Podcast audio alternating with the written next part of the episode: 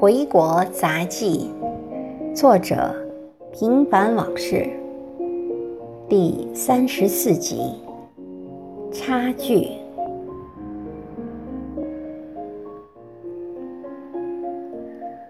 讲了几堂课就沾沾自喜起来，是因为学生的掌声，亦或是初为人师的肤浅？总之，有些飘飘然。今天带学生实习。遇到同组的老师，正好学生们往机房走，见到他后都热情地主动打招呼，那种亲密无间的镜头，让我震撼之余，又禁不住为之汗颜。这点我能做到吗？我在心里暗暗问自己。此刻。原先的自信荡然无存，却生出些许的自卑来。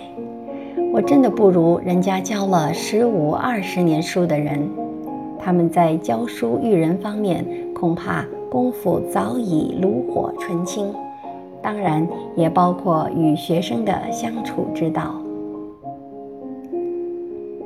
还比如今天，因为一个老师临时有事来不了。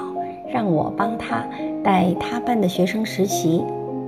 当我给我班的学生们讲完实习课要做的事情后，到另一间教室一看，顿时目瞪口呆，因为虽然只有一墙之隔，门与门之间不足二十五米的路程，人已经走掉四分之一。我的第一反应就是深深的自责。因为我辜负了人家的信任，这种局面完全出乎我的意料。我缺乏这方面的经验。如果换了一个有经验的老师，断不会出现这样的结果。其实我离一个合格的教师相差甚远，光有知识和认真备课，显然远远不够。而想方设法和学生们打成一片，了解他们的所思所想，博得他们的信任和认可，才有进一步教好他们的可能。事后，我思前想后，认为办法只有虚心求进，不断总结经验教训，多请教有经验的同行，假以时日，才能成为。合格的老师，